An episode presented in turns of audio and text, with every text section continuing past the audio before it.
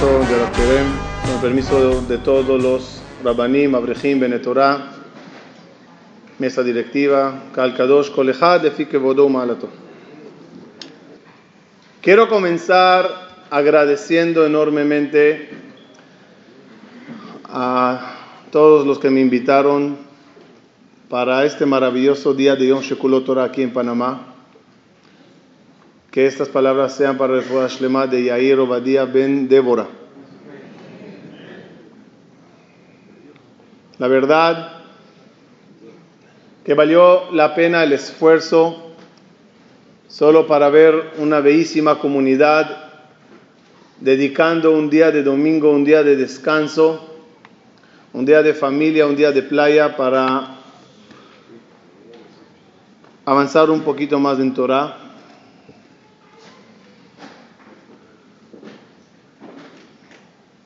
Y quiero, Bezrat Hashem, en los minutos que tenemos, compartir un mensaje interesante para que tengamos idea cómo exactamente se realiza el juicio de Rosh Hashanah.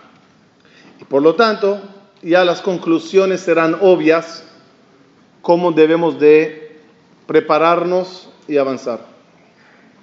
Con el permiso de ustedes voy a procurar hablar un poco rápido para meter mucha información en poco tiempo y alcanzar, transmitir toda la idea bien. El signo del mes de Tishrei es Libra. Y el motivo es porque en el mes de Tishrei prácticamente se le hace a la persona un juicio. Mosnet donde en un plato se pone lo positivo y en el otro plato se pone lo negativo. Akadosh Baruj creó cuatro mundos.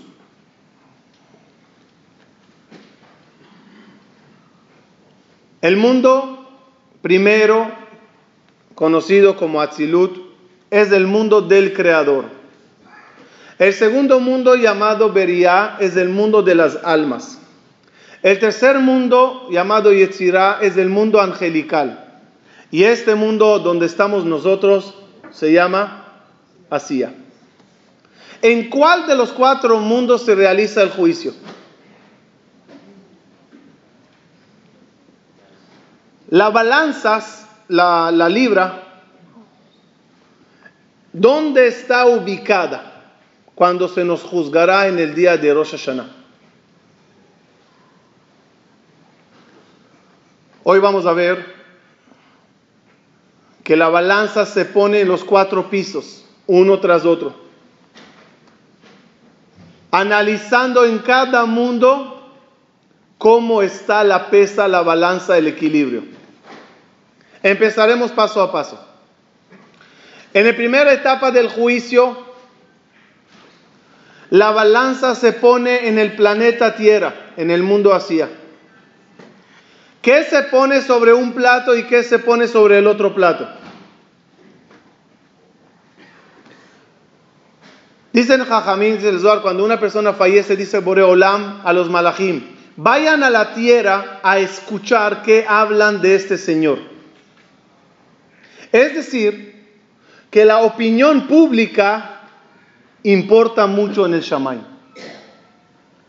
En la primera etapa del juicio se ponen en, las, en los platos, en las balanzas, toda la gente que están a tu favor y toda la gente que están en tu contra.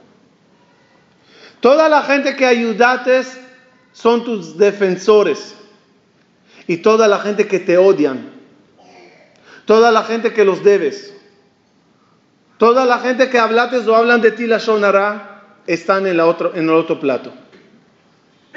Y ahí se mide quién eres terrenalmente.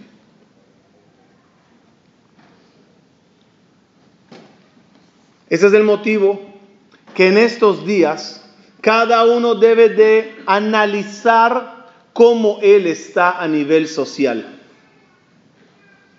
cómo anda con los amigos.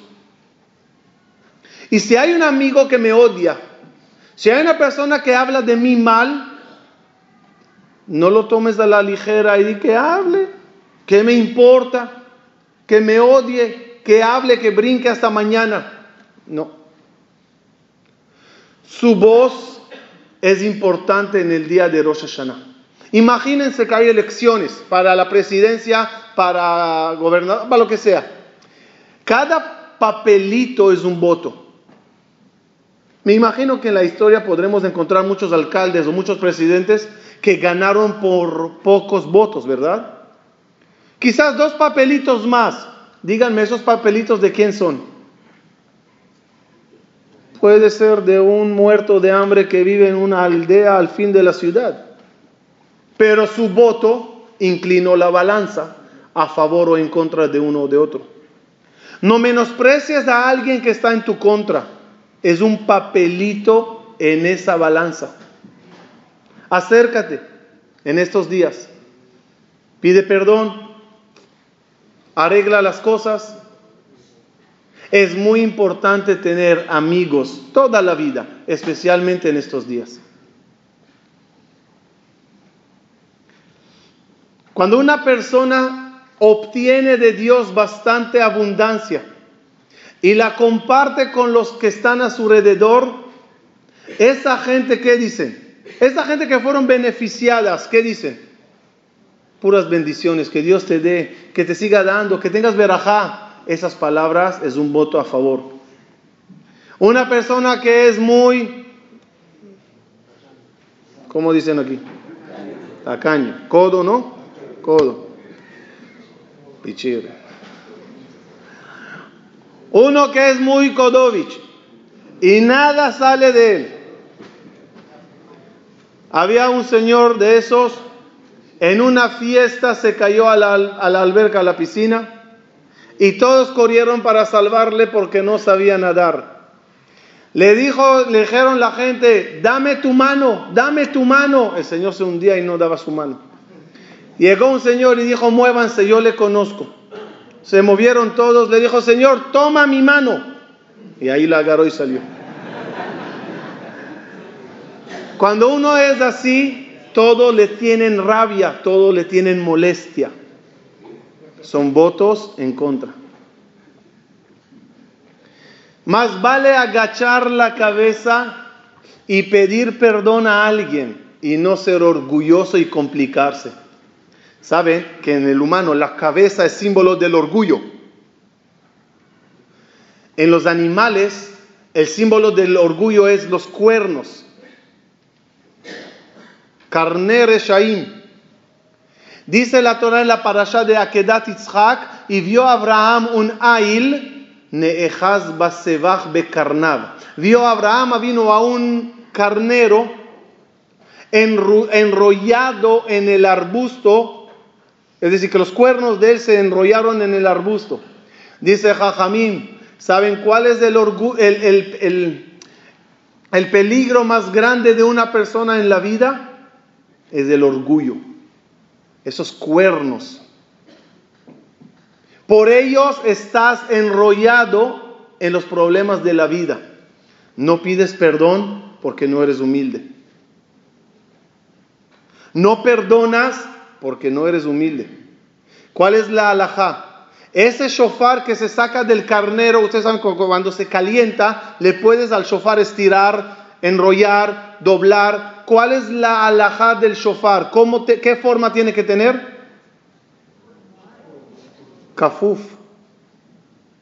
Para simbolizar la humildad que uno tiene que tener. Si no eres humilde, pierdes amigos. Porque el orgullo no perdona a nadie y no te hace ir a pedir perdón. Muy difícil trabajar el orgullo. Perdón, no me acuerdo si lo conté aquí la vez pasada o una de las veces. Pero les voy a contar una historia que mucha moraleja sobre el orgullo. Dicen que en una yeshiva había un muchacho el mejor de la yeshiva, pero con un solo defecto un orgullo. Llegó el casamentero y le dice a Rosh Shiva, ¿quién es tu mejor alumno? Dijo, mi mejor alumno, para, tengo una muchacha, Eshet Hail. Dijo, mira, mi mejor alumno es fulano Mengano. Se acercó al casamentero y le dice, hola muchacho, vine a presentarte una muchacha muy buena. El muchacho se estira. Dice, sí, ¿de quién se trata? ¿Quién es la afortunada? Dice, pues, se trata de una muchacha muy buena. Es la hija del zapatero. No de España, zapatero. Dijo el muchacho, ¿cómo? ¿A mí me vas a presentar la hija de un zapatero? ¿Tú sabes quién soy yo? Yo soy el mejor muchacho de la yeshiva. Yo soy más inteligente. Yo soy más guapo, el más adinerado, el más exitoso. ¿Cómo te atreves? Si no es la hija de un presidente de un Yeshiva, ni te acerques. El casamentero se echa dos pasos para atrás. Epa, más de... Decepcionado regresa a Rosh Yeshiva y le dice, será buen muchacho. Pero ese orgullo le destroza. Dijo el rabino, tienes razón, ya me di cuenta de ese defecto, dámele dos meses en la mano, voy a intentar hablarle, cambiarle y convertirle en un muchacho humilde. El rabino se sentó con él dos meses, día y noche. Todo lo que está escrito en la Gemara, en la Kabbalah, en los Midrashim, en lo dicho, en lo no dicho, sobre la humildad y sobre el orgullo. Efectivamente, después de dos meses, el casamentero llega y el rabino le dice, el muchacho está listo. Se acerca el casamentero y el muchacho todo él encorvadito con la mirada en el piso. Le dice, hola muchacho, vine a presentarte una muchacha. ¿A mí? Gracias por pensar en mí. ¿Quién soy yo? Polvo y ceniza. Le dice, no, tranquilo, tranquilo. Te vine a presentar una muchacha muy buena. Gracias, gracias, es un honor. ¿Quién es? Es la hija del zapatero. El muchacho levanta la vista y ve que es el mismo casamentero que estaba aquí hace dos meses. Dice, mire, casamentero, te voy a decir algo, no te ofendas. Eres un tonto. Sí. ¿Yo por qué? ¿Por qué no piensas con la cabeza, dice el muchacho al casamentero? Si hace dos meses, en esa época, que yo era defectuoso con mi orgullo, te dije que no la quiero. Hoy que soy perfecto con humildad.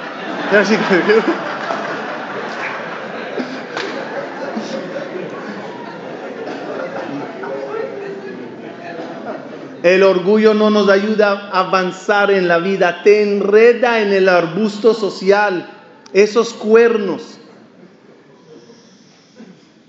En estos días es muy importante pensar en la balanza del primer piso. La balanza ubicada en el mundo hacia, donde los amigos que te rodean son la opinión y el peso sobre la balanza. ¿Lo diré algo? Cada uno tiene que arreglar sus defectos. Es difícil. El camello no ve su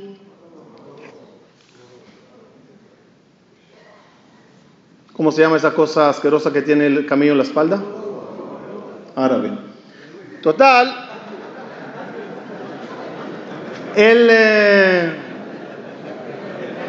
el, camello, el camello no ve su propia joroba. Eh, vamos, por favor, seriedad. ¿Cómo puedes detectar los defectos que tienes? Y en vez de andar insultando a todos, humillándolos y ganándote enemigos en tu contra, en la balanza negativa, dicen Jajamín, el que quiere corregir sus cualidades, algo profundo pero verdad, que observe cuáles son los defectos que detectates en el prójimo. Ese defecto que evites en el otro, chécalo lo más probable lo tienes tú. Así que en vez de pisotearle al otro, primero chécate. Le voy a dar un ejemplo bonito para que lo vean. Cuentan que una vez el panadero de la ciudad abrió la mañana como cada mañana y recogió el queso del lechero. Antes de desayunar, decidió el panadero medir si de verdad el el peso que dice sobre el queso one kilo, tiene de verdad un kilo. ¿Qué hizo? Lo puso en la balanza, 940 gramos. Al día siguiente, 960, 930, 950, nunca un kilo. ¿Qué dijo el panadero? Ladrón, ratero. Ese lechero, ay, ay, ay. Se fue y le acusó ante el rab. Jaja, el lechero de la ciudad es un ladrón. ¿Cómo? Un tzadik. Ladrón. ¿Usted tiene el queso de esta mañana? Sí, dijo el rab. ¿Puedes medirlo? Lo mide el rab, 940 gramos. Al día siguiente igual, dijo el rab, hay que citarle al, lechero urgente. Dijo el panadero, es un ladrón. Esa gente no puede estar en la comunidad. Hay que excomulgarlos. Dijo el panadero, ¿puedo quedarme aquí para verlo? ¿Cómo usted le regaña? Dijo, no, no se vale. Ok, Rab, voy a estar afuera de la ventana. Llega el lechero, el panadero observando. ¿Por qué robas? Jajam, yo no robo. Mira, 940, 960. Eh, Rab, yo cada mañana agarro el queso, le rebano bien. Cuando es un kilo, lo empaco. Dijo el Rab, yo te creo. Vamos a pensar dónde está la falla. A lo mejor la balanza está mal. No, es nueva, la compré. Ah, ya se dijo el Rab. La falla tiene que estar en la pesa, en el contrapeso, en el metal que dice un kilo. Seguro ese no tiene un kilo. Dijo Rebe, Rebe, Rav, Rav, perdón, pero yo no uso contrapeso de metal. Yo pongo el kilo de harina que vende el panadero. Imagínense el panadero en la ventana. Ahora, psicológicamente, ¿qué pasó aquí? Psicológicamente, ¿qué pasó aquí? ¿Por qué al panadero se le ocurrió medir el queso? ¿Cuántas veces compraste una botella de leche de jugo que dice un litro? ¿Una vez te dedicaste a medirlo? ¿Por qué no? El panadero pensó en ese defecto que puede tener el lechero porque él le poseía. ¿Quieres saber los defectos que tienes? Míralos en los demás. Lo que detectes, en vez de pisotearle al otro, primero chécate tú. Corrígele al otro si hace falta. Pero primeramente, ojea después tojía. Hazte de amigos, no de enemigos. En el día de Rosh Hashanah, la opinión pública en el primer piso importa mucho. Seguimos. Se sube la balanza a segundo piso. ¿Cuál piso es? El mundo angelical. Y ahí, en la balanza, se ponen los malajim buenos y los malajim negativos. ¿Quién son esos malajim positivos y negativos? ¿Quién son? ¿Cómo funciona eso? Dios pone tu balanza y dice, ángeles, ¿alguien quiere opinar sobre Mengano? No es así. Rabotai. El día lunes y jueves de la creación, Bore Olam hizo malachim. Pero desde ese día, cada humano crea ángeles. Como dice Mishnah Pirkei hiciste una mitzvah, creaste un malach. Hiciste una vera, creaste un malach. Los invito a analizar unos versículos en la Torah. Cuenta la Torah. Ki ish, no, perdón, sí, Ki ish Un hombre que tiene dos mujeres, contó la Torah. Una querida y una odiada. Le dieron hijos la querida y la odiada. No podrá dar la primogenitura al hijo de la amada. La primogenitura corresponde al hijo de la odiada. Nació primero. Siguiente capítulo en la Torah, ¿cuál es? ben more. Una persona que tenga un hijo rebelde que le lleve y le mate. ¿Es posible? ¿Es posible que un papá, una mamá entreguen su hijo a la muerte? ¿Que maten al hijo? Ya la Gemara dijo, los oye. Este caso nunca pasó ni pasará. Entonces, ¿para qué lo escribes? Con lentes de Sod, viendo la parte de la Torah místicamente y profundamente, es lo siguiente. Cada uno tiene dos esposas, su Yetzerato y su Yetzerara. Cuando tengo relaciones con mi Yetzeratov y junto con él hago mitzvah, tengo hijos. Los hijos son mis angelitos. El Yetzeratov es creado por Dios. Yo me caso con él y tengo hijos que yo creé. Cuando tengo relaciones con mi Yetzerara, tengo hijos con él.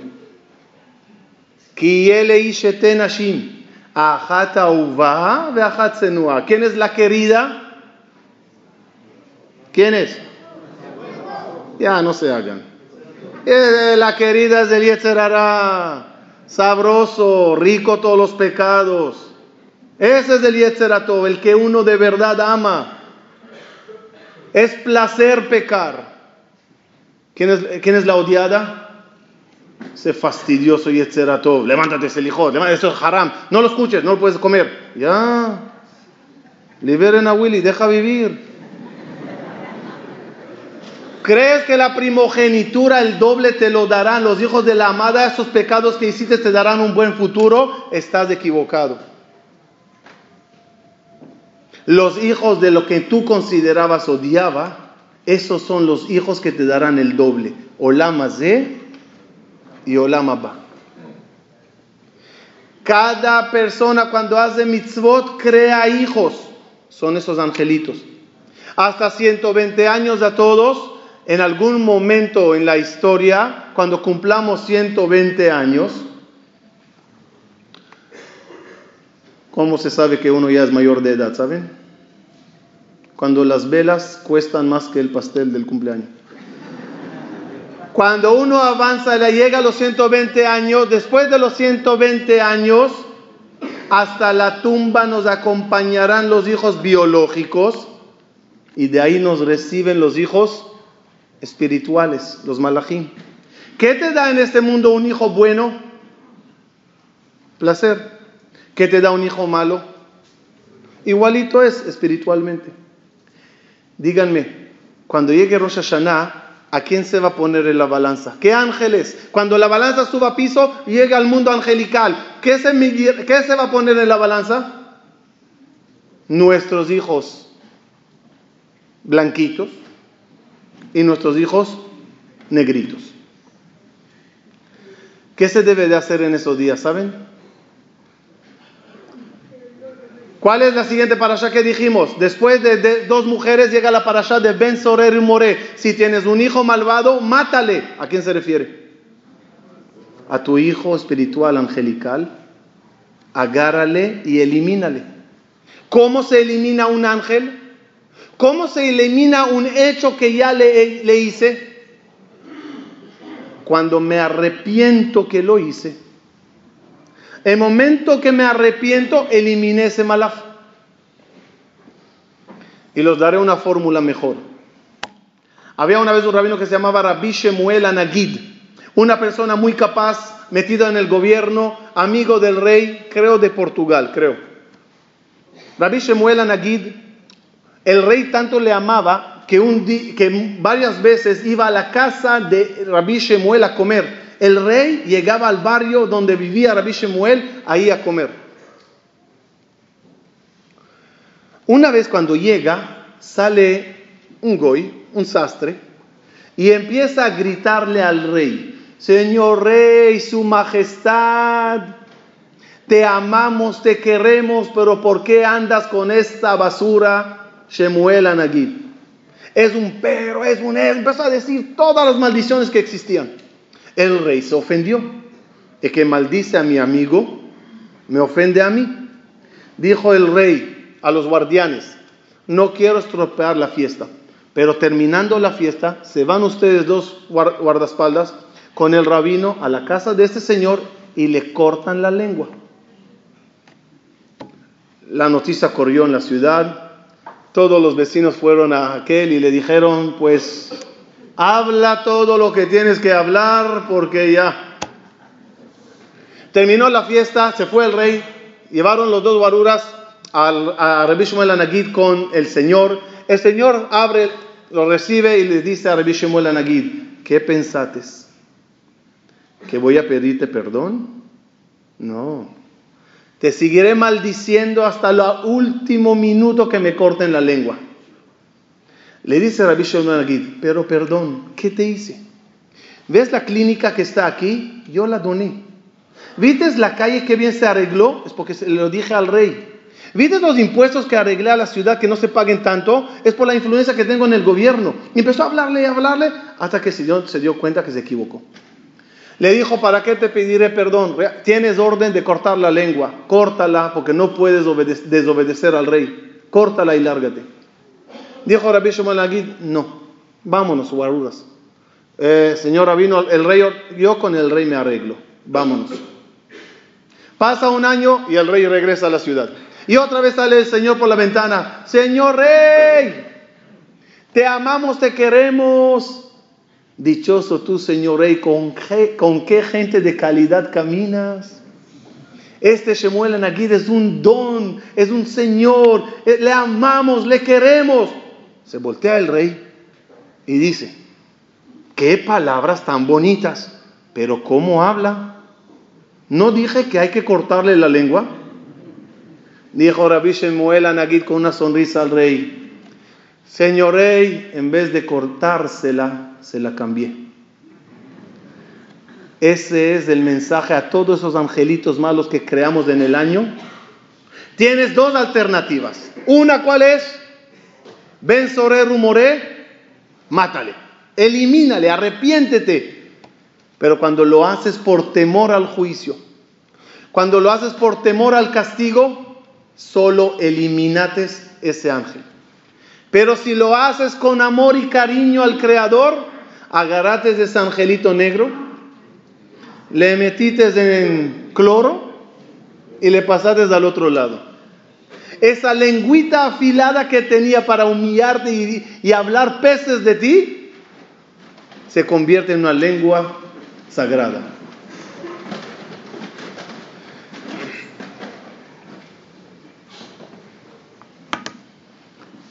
Con el permiso de Rafael. Ese es, eso es lo que hay ahorita en juicio. Tienes chance de todos esos malajim repararlos. Tienes gran chance de incrementar la balanza derecha de ángeles buenos con mitzvot umasim tovim que haces. En un juicio se ponen los dos y abogan por ti. Díganme por favor, ¿quién tiene mayor labia? ¿Los ángeles blanquitos o negros? ¿Por qué? ¿Por qué todos opinan negro? No, me interesa saber, ¿por qué creen que el mundo es injusto y los ángeles negativos tienen mayor labia? ¿Por qué? ¿No tenía que ser igual? Respuesta. ¿Sabes cuál es la calidad de ese ángel? La calidad del ángel depende de la calidad de cómo hiciste tú la mitzvah o la vera. Si la hiciste con alegría, emoción, ¿qué ángel sale? Ahora sí, tenemos razón. Los ángeles negativos tienen una labia, porque todos somos realistas. ¿Cómo hicimos las averot? ¿Con qué ganas? ¿Y las mitzvot? Con una cara de Tisha así, arrastrándose. Claro, sale un tartamudo. Hasta que termina de abogar por ti, ya pasó Rosh Hashanah.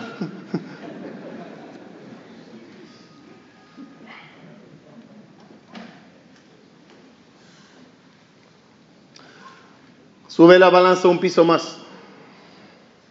Y se ubica la balanza en el tercer mundo. ¿Qué mundo es, dijimos? El mundo de las almas. Y en esa balanza se ponen otra vez a favor y en contra. ¿Quién? Dice la Gemara, Sifre Haim Umetim Lefaneja Ayom Miftahim. Libros de vivos y de muertos se abren en día de Rosh Hashanah. ¿Qué significa de muertos? Traducción literal, ¿quién vivirá, quién morirá? Traducción un poquito más. Se abre el juicio a los vivos. Y cada Rosh Hashanah se abre el juicio a los que ya fallecieron. ¿Qué se los vuelve a juzgar? Todo lo que abonaron por ellos durante el año. Todo lo que se hicieron por ellos ya no le corresponde el nivel tal, ya hay que subirle un grado más, un nivel más, y hay que elevarle. Y dijeron Kadish, Mishnah, Mitzvot, Maasim Tovim, etc. ¿Qué decepción es cuando llega una Neshama en día de Rosh Hashanah al juicio, velando ya recibir un crédito para elevarse? Y la respuesta que Dios le da es, no te depositaron nada.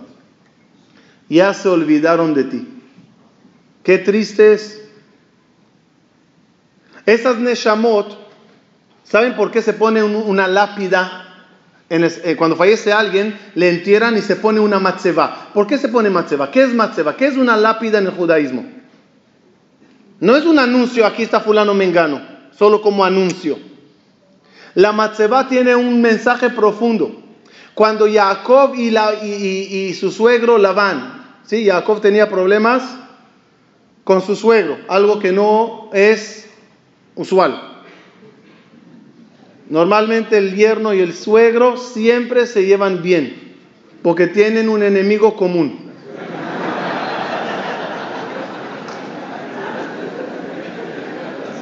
Miren, Jacob tenía problemas con su suegro. Y en un momento dado, cuando Labán le quería hacer eh, un daño a Jacob, apareció acá abajo en el sueño y le dijo a Labán, no le toques. Cuando hicieron un pacto de paz entre los dos por la mañana, ¿qué dice la Torah? Y agarraron una matzeva y la pusieron entre los dos. Matzeva significa un trato. Yo haré por ti y tú harás por mí. Por eso se pone una matzeva en el cementerio. Es un pacto.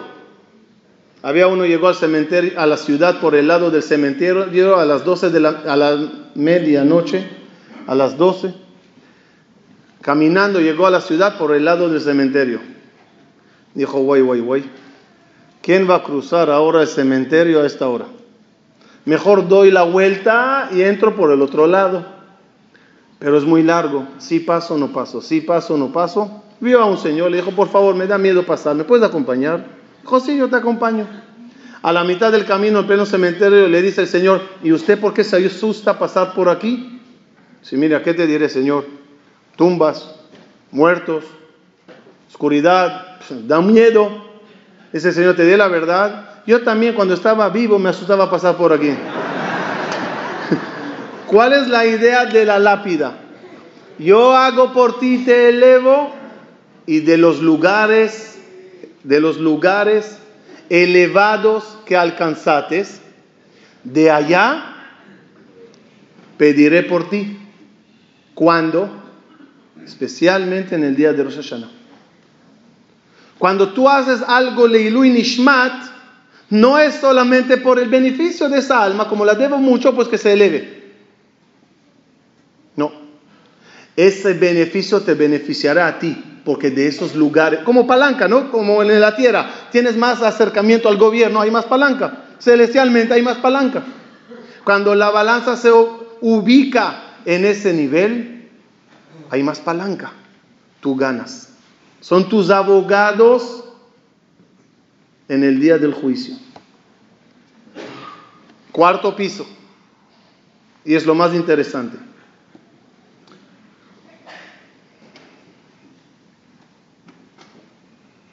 Voy a intentar transmitir rápidamente un concepto bonito. Pido atención para que lo logre transmitir bien. Dios es juez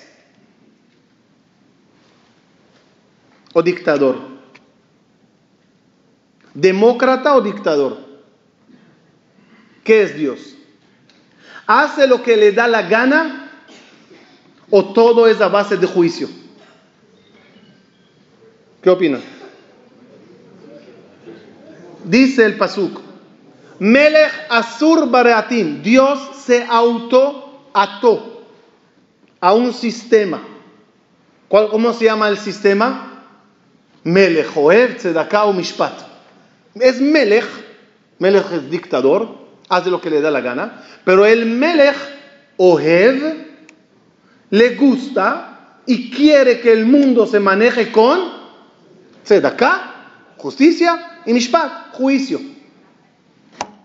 ¿Sí? Pero que sepan, Dios se reserva el derecho de cuando Él le dé la gana ser, poner veto, ser rey. Lo voy a dar varios ejemplos rapiditos. Akadosh Bajo viene a crear a Adam Arishon. Para crear a Adam Arishon dice Dios, nace Adam. Se lee eso también como signo de pregunta. Hagamos del hombre. ¿Y a quién pregunta Dios? No pide ayuda. ¿A quién pregunta? A los malachim. ¿Por qué pregunta a los malachim? Porque está sometiendo la pregunta de la creación del humano ¿a dónde? Al tribunal. Hagamos el hombre. Lean el Midrash Rabbah. Estos malachim decían sí, estos malachim decían no. Estos malachim decían va a ser un mentiroso. Estos decían no va a ser así. Unos a favor, unos en contra. Y lo podríamos decir así, apenas logró Dios crear a Adam la, la, la, oposición angelical en el tribunal era muy severa. Los malachim todavía se callaron porque se trataba de la creación de un hombre macho, es decir, solo, no con mujer, porque ya es creación, ya es eh, procreación. Un solo hombre está y nos arreglaremos con él. Cuando se muera terminamos. ¿Qué pasaría si Dios preguntaría a los malachim si hacer a la mujer o no? ¿Qué pasaría? Ahí por unanimidad, ¿qué dirán los malachim? Que sí, para que sufra Adán. No, no. ¿Qué dirían los malachim? Dirían los malachim, dirían los malachim, no, no, eso ya significa hijos y continuidad ¿Cómo hizo Dios a la mujer, saben? Al hombre dijo Dios, nace Adam. A la mujer que dijo Dios, ese. Yo solito, tranquilo, la hizo. Vaya Hashem Tardema. Mandó Dios una anestesia mundial, terrenal y celestial. Terminó la mujer y dijo, esto es lo que hay. En otras palabras, el hombre le creó el juez Dios. Y la mujer la, sí, y la mujer la creó el rey Dios. Son dos conceptos diferentes.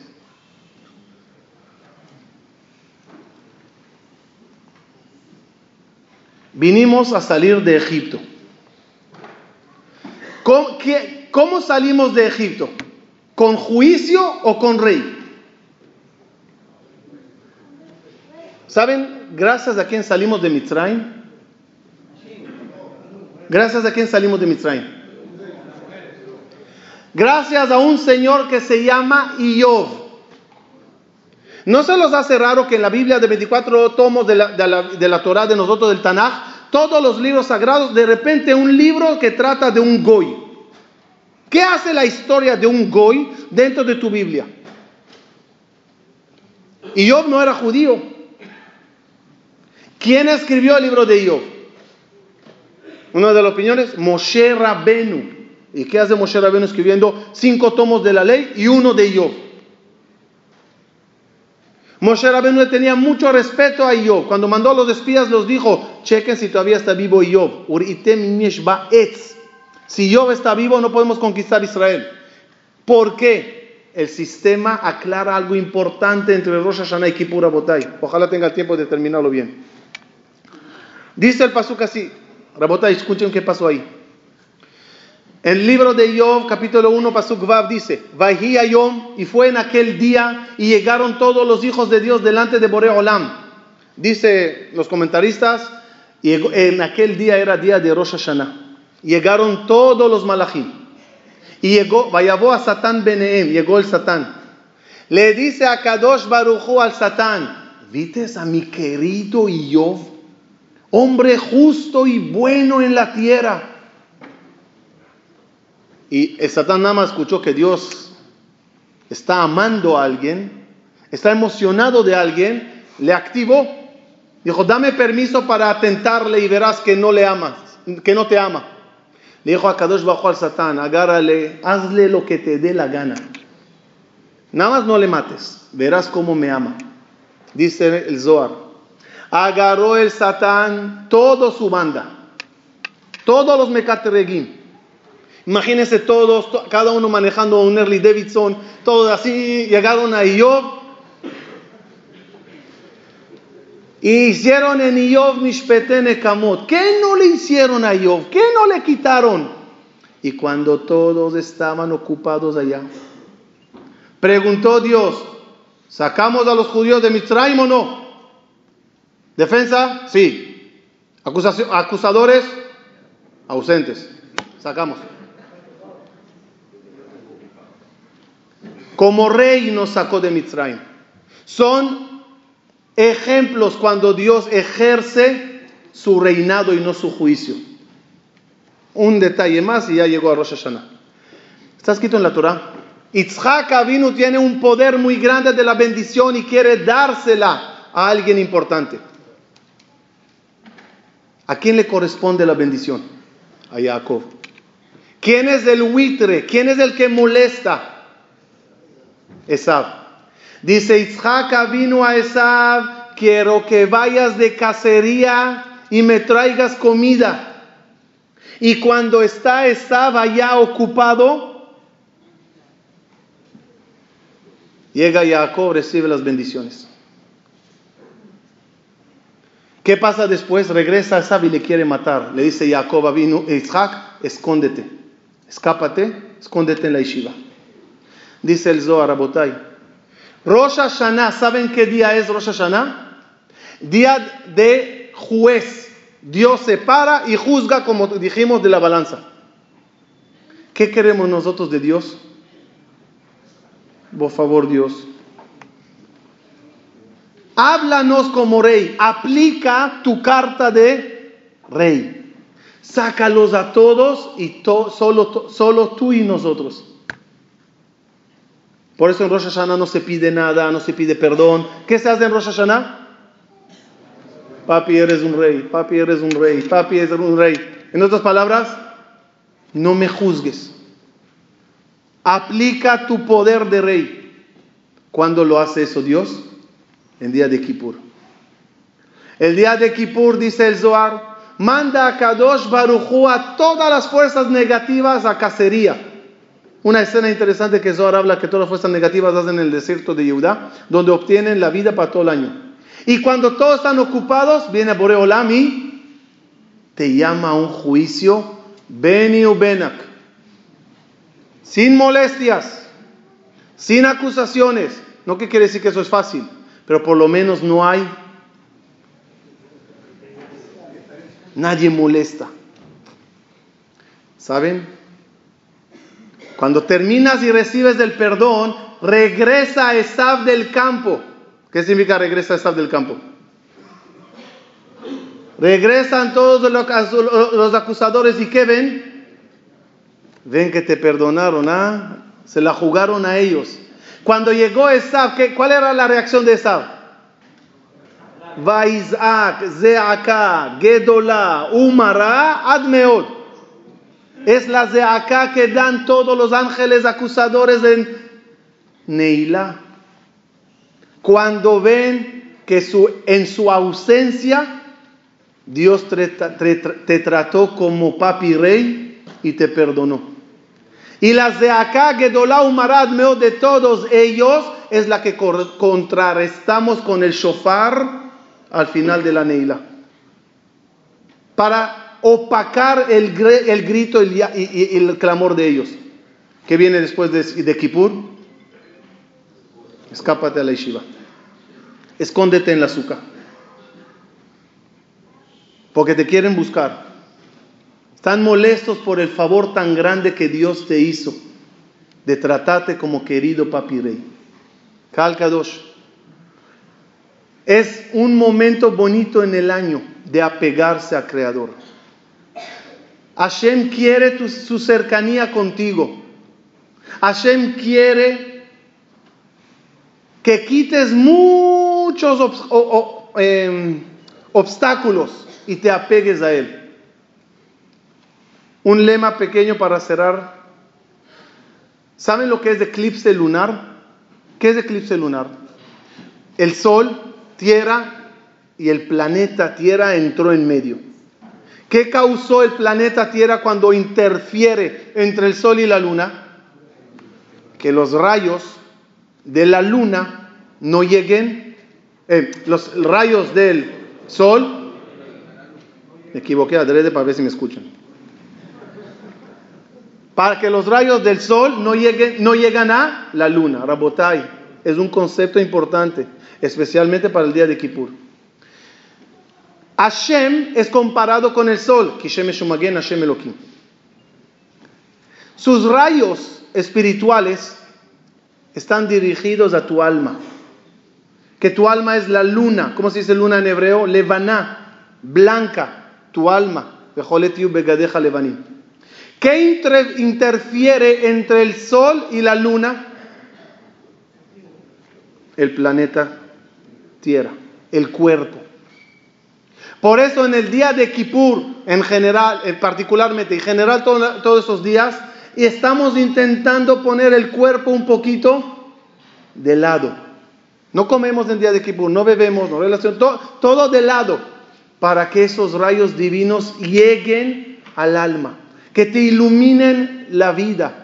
Es la petición de Dios, pero no como un solo día al año, sino obtenerlo y con eso seguir. Terminar, están terminando, falta todavía un día de Yom Shekulot Torah. Les quiero decir algo, pero cáptenme bien y no se ofendan. Días de Yom Shekulot Torah no cambia a ninguna persona. Empieza a abrir las ganas para un cambio. Lo voy a explicar. Rabbi Akiva camina y ve agua que goteaba sobre una roca. ¿Conocen la Gemara esa, no?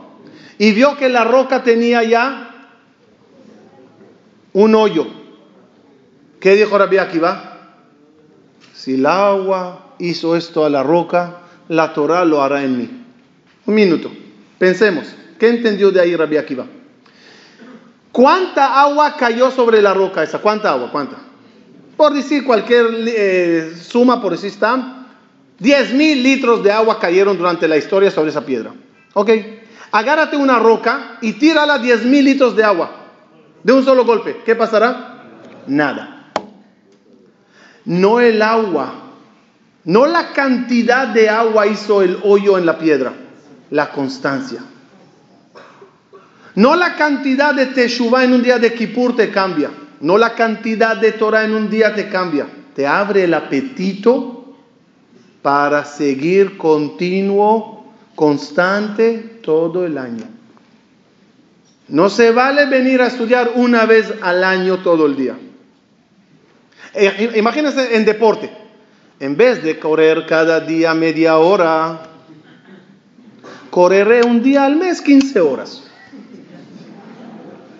¿Ah? ¿Ayuda algo o no? En vez de tomar una pastilla cada día, me tomo todo el frasco en un solo golpe, gamarno. Si lo haces, nada más mantiene contacto con la hebra.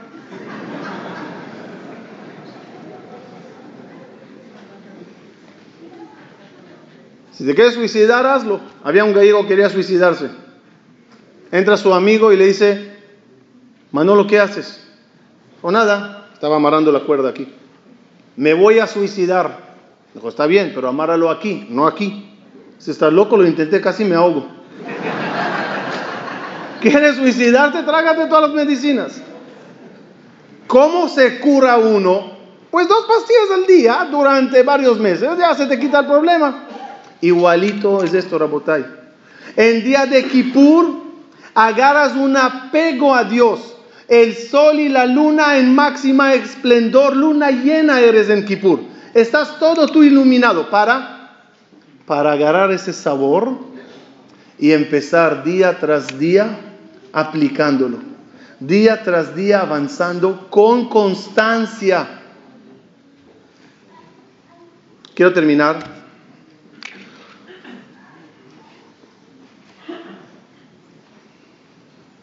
El juicio es un regalo divino. Hay que aprovecharlo. El juicio no se hace para dañarnos.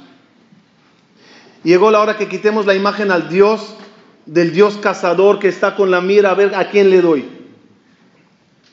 Dios no es malo, Barminán. Dios es bondadoso y lo único que te dice, te quiero dar un buen año, te quiero dar una bonita vida, te quiero beneficiar, te quiero perdonar.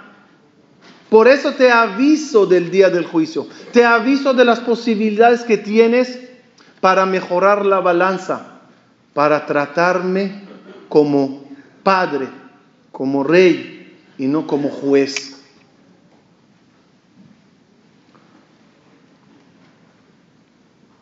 Dice Jajamín, busquen a la mamá que 20 años no tuvo hijos. Y después tuvo un hijito bueno, maravilloso, educado. ¿Cómo ama esa mamá a ese hijo? ¿Cómo le ama?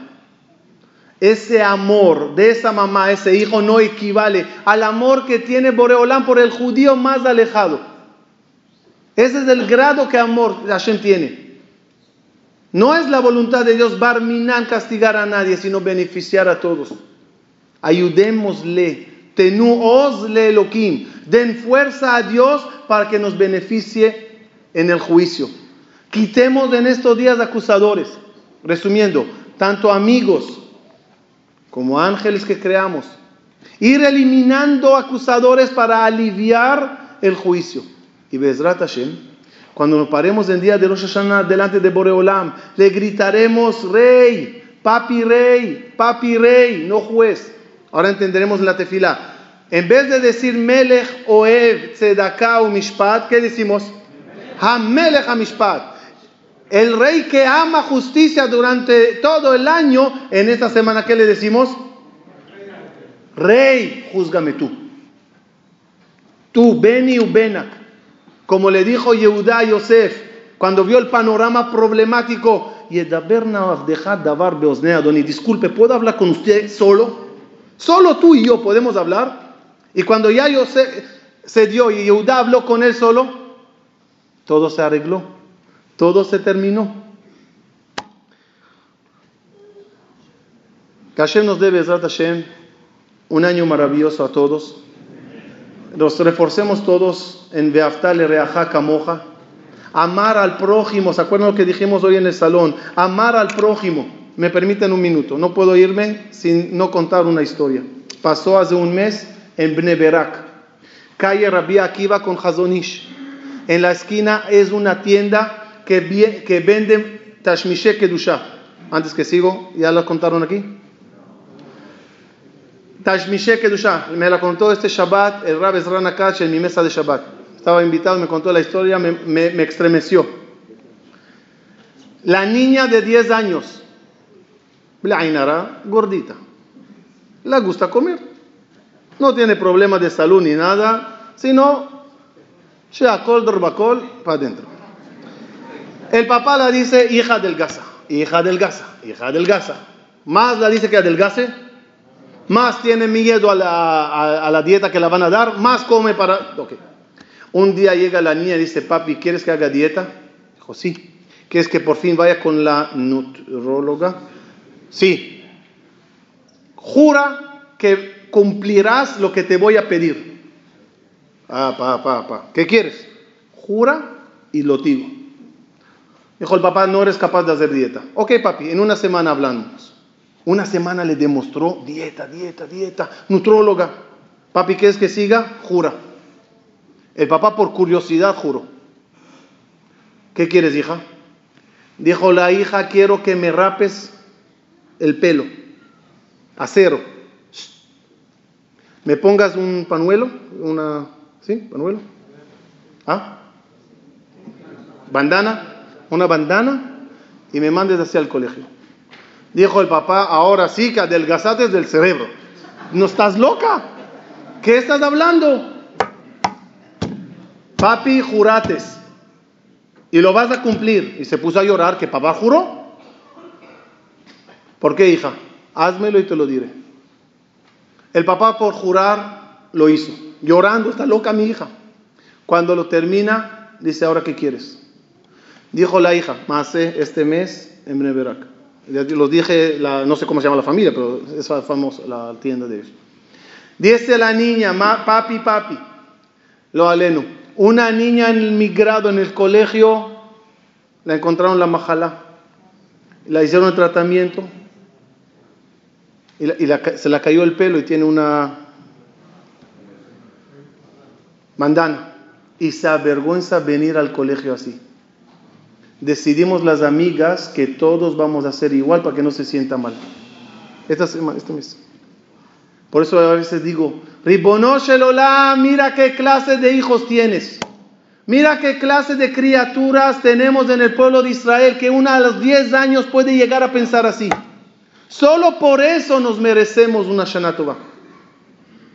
Hay que aprender el dolor del otro debe de ser el dolor de uno. Y cuando los hijos tuyos están peleados, eres el papá más triste. Y cuando tus hijos se aman, eres el papá más alegre. Alegremos a nuestro papi, demostrándole como todos nosotros somos queridos uno al otro. Si el papá está contento, imagínense los cheques de Shana como salen. Muchas gracias.